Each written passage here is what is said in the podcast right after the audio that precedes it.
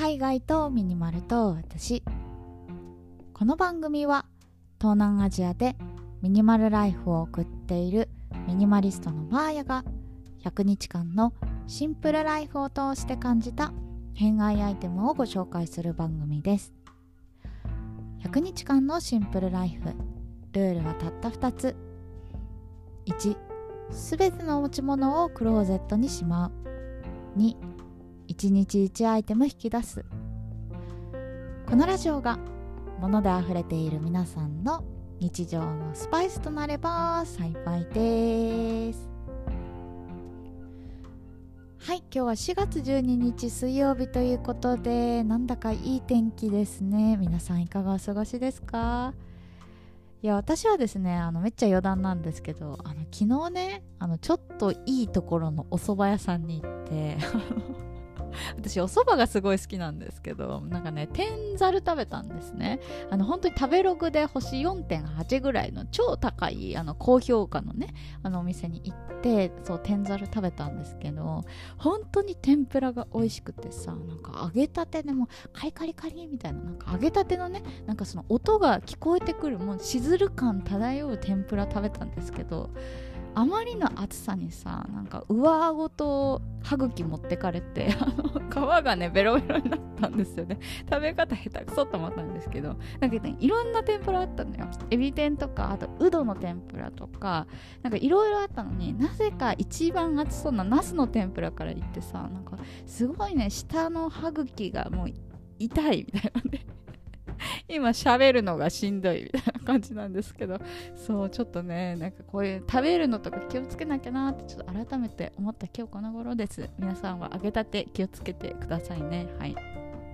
で何の話かよって感じだけど。はい、今日も早速ねお話ししていきたいと思います。で今日は私の持ち物のお話です。今日はですねスプリングコートを紹介したいと思います。いやもうさ春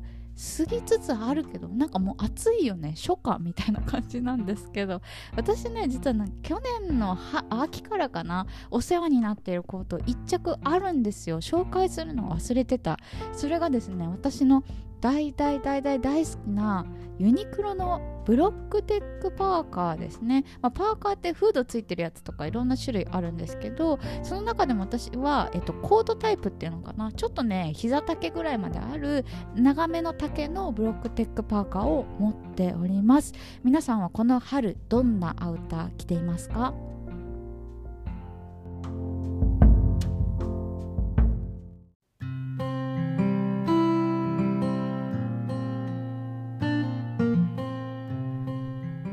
2023年4月ということでもう春も半ばですね。なんかさついこの前「明けましておめでとうございます」って挨拶したと思ったらもう春終わっちゃうのみたいな感じで結構びっくりなんですけど皆さんどうですかね？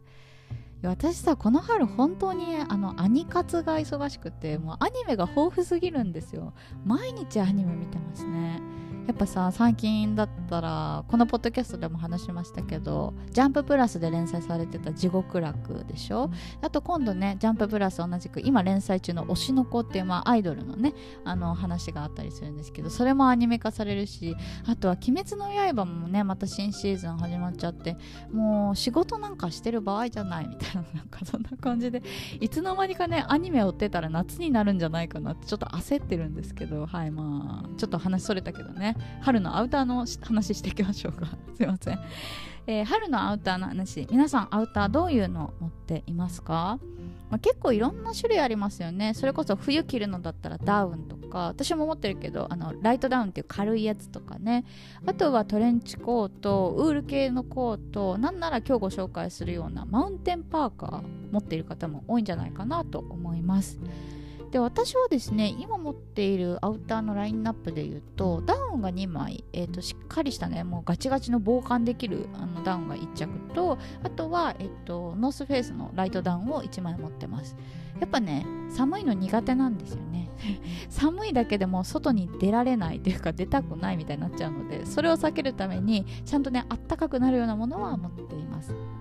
でそれ以外はね結構その今日ご紹介するユニクロのブロックテックパーカーのシリーズなんですけどこれをねさっと羽織ってお出かけすることが多いです。で私ねこういうマウンテンパーカー系っていうんですかねあの風通さないとか雨を防ぐみたいなのがすごい好きでかれこれ10年ぐらい通して愛用しています。あの一番最初に買ったのがノースフェイスのゴアテックスっていうシリーズ、まあ、これ確か素材の名前なんですけど結構有名でねあのお値段もなかなかするんですけど5万ぐらいしたかな。でもね67年着ていました。本当にねなんか台風の日とかもそのあのゴアテックス着てね外に出てたら全然中乗れないみたいなので結構重宝してたし、まあ、あとはいろんなシチュエーションにも着ていける。あの普通に私服としても着ていけるしそういう台風の時のレインコートみたいな感じ感じでも使えるしなんならキャンプとかでもね着れるっていうもう一石三鳥アイテムだったのでめちゃくちゃ重宝してずっと着ていました。ただねあのベトナムに持ってった時にあのお亡くなりになりまして あの亡くなったって紛失したってわけじゃないんですけどカビちゃったんですよね。向こうって湿気がさやっぱすごいからちゃんとねそういうあのアウターとかも手入れしないとほこりからすぐカビちゃうんですよ。で何度も何度も洗ったけど何度も何度もカビが生えてきちゃってもう悔しいって思いながらさよならしたんですね。でまあそこからね新しいなんかそういうマウンテンパーカー欲しいなって思いながらもなかなかねちょっと高いの手出せなくてまたかびるのではみたいなそんな感じであの出会ったのがユニクロのブロックテックパーカーでした。まあ、このね、ポッドキャストでも実は1回ご紹介しています。あの当時買ったのがねユニ、ユニクロ、ベトナムのユニクロで買ったんですけど、白いブロックテックパーカーで、まあ、今日ご紹介するタイプではなくて、本当にね、パーカーっていうのかな、あのフードがついてて、あのおへそ下のね、上半身の丈感のものだったんですけど、これをね、2年ぐらい愛用してました。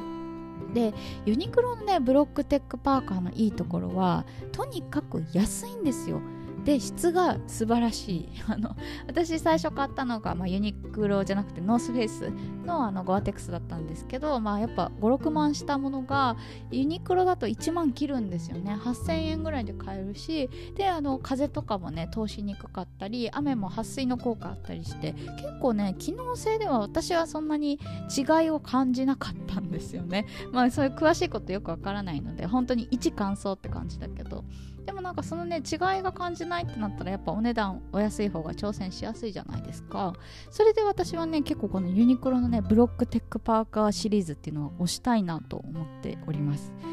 でまあなんかねユニクロのホームページ調べてみると結構このブロックテックパーカーのその素材を使ったラインナップって多いんですよね。でなんかこうロング丈のものがあったりとか色違いのものがあったりとかいろいろあるんですけど私はですね、えっと、フードが取り外しできてかつ膝下ぐらいの丈感ちょっとねなんかロングコートとは言わないんですけどお尻すっぽり隠れて割とあの丈長めなイメージになれる、えっと、コートを買いました。したで素材はねブロックテックパーカーと同じものなので本当にねなんか雨の日とかさ結構濡れちゃったりするじゃないですか。だからねちょっと丈感が長いだけでも濡れる範囲が狭まるから私はすごいねありがたいなーなんて思って着ています。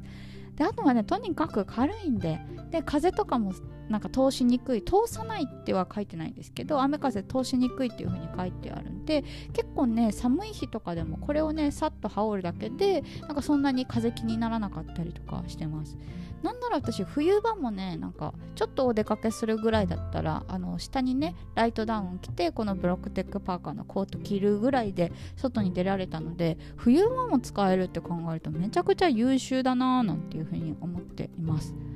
で私がね買ったシリーズがもしかしたら廃盤になっちゃってるかもしれないんですけどそう多分ねユニクロいろんなシリーズのものがあるのでもしよかったら皆さんもねこう気になるものというか自分のベストなものがあったら是非挑戦してみてはいかがかなと思います。ということで今日はですね私の大好きなユニクロのブロックテックパーカーをね紹介させてもらいました。ということで最後まで聞いていただいてありがとうございます。次は何を話そうかな？